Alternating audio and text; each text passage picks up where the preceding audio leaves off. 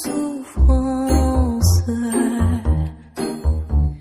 Je remue le ciel, le jour, la nuit. Je danse avec le vent, la pluie. Un peu d'amour, un brin de miel et je danse dans Bonjour à tous, je m'appelle Alice Maria Fernanda Flores Rojo.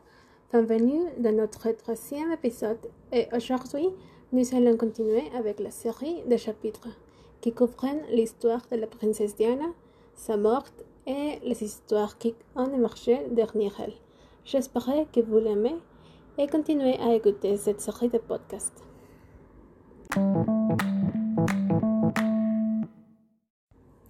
Dans la nuit du 30 au 31 août de 1997, dans le passage de la place l'Alma, l'accident de voiture de la princesse a eu lieu. Du web de la maison royale britannique, il prend vers un accident à grande vitesse, ce qui correspond à la théorie qui tient responsable les journalistes et les paparazzi qui persécutent les occupants du véhicule, alors qu'ils sortent de l'hôtel Ritz à Paris, fuyant la poursuite en voiture.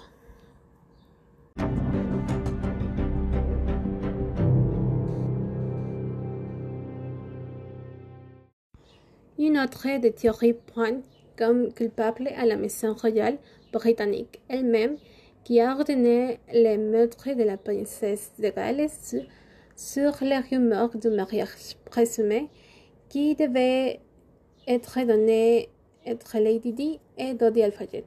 La même maison royale se cache derrière le meurtre dans les théories qui indiquaient que la princesse était enceinte de Dodi Al-Fayed.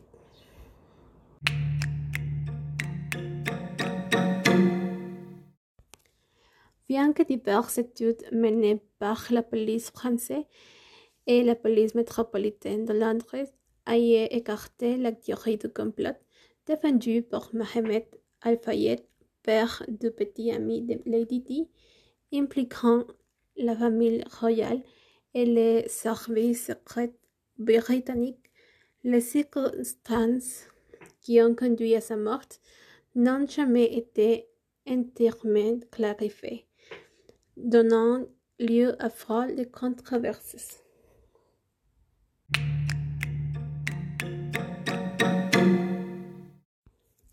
Il n'y avait pas que la famille royale qui était coupable dans les théories du complot. Il a également été dit que la famille de Dodi Al-Fayed pourrait avoir de puissants ennemis cherchant à se venger en Dodi, sans que la princesse Diana et la famille royale n'aient rien à voir avec.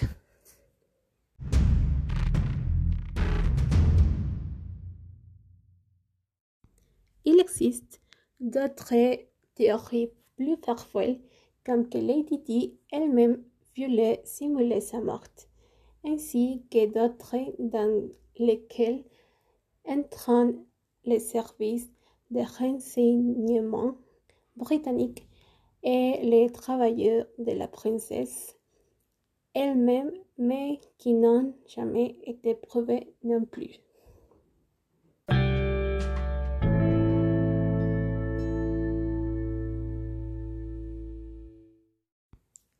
La vie de Diana tant pendant son mariage avec le prince Charles qu'après leur séparation a été une thème récurrente de la presse rosée et les journaux apprennent qu'il a engendré un phénomène appelé dynamania, qui s'est entendu au-delà du Royaume-Uni. Cependant, à partir de 1986, la presse britannique a commencé à diffuser des indices d'une crise conjugale parmi les princesses de Galles et l'époque, c'était le début d'un amas de démêlés, d'accusations et d'infidélité largement reportés dans les médias.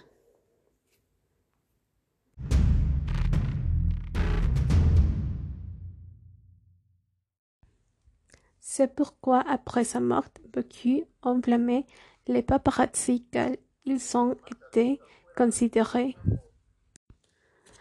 C'est pourquoi, après sa mort, beaucoup les paparazzi car ils considérés comme les artificiers de ces chaînes de poursuite à grande vitesse, dans les conditions très dangereuses qui, cette nuit-là, a provoqué la tragédie malgré. C'est là, la justice britannique a déterminé que ce n'était pas le cas, car a-t-il expliqué, la vitesse et la manière de conduire les véhicules qui poursuivaient Diana, bien qu'ils aient été une facture, ne sont pas une conséquence directe de l'accident.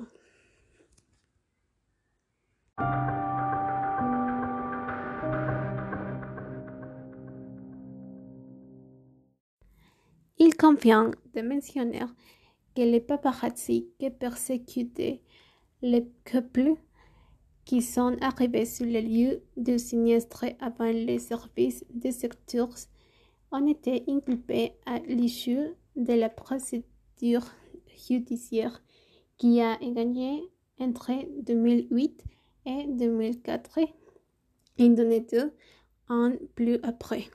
Trois d'entre eux ont été condamnés à une peine symbolique d'un euro pour violation du droit à l'intimité imprudente des photos et de l'adolescent.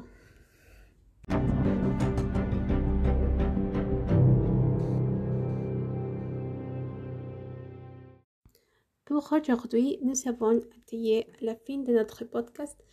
J'espère que vous l'avez aimé et n'oubliez pas de nous écouter dans les prochains podcasts où nous parlerons de chacune des autres autour de la mort de la princesse Diana. Bonjour et au revoir.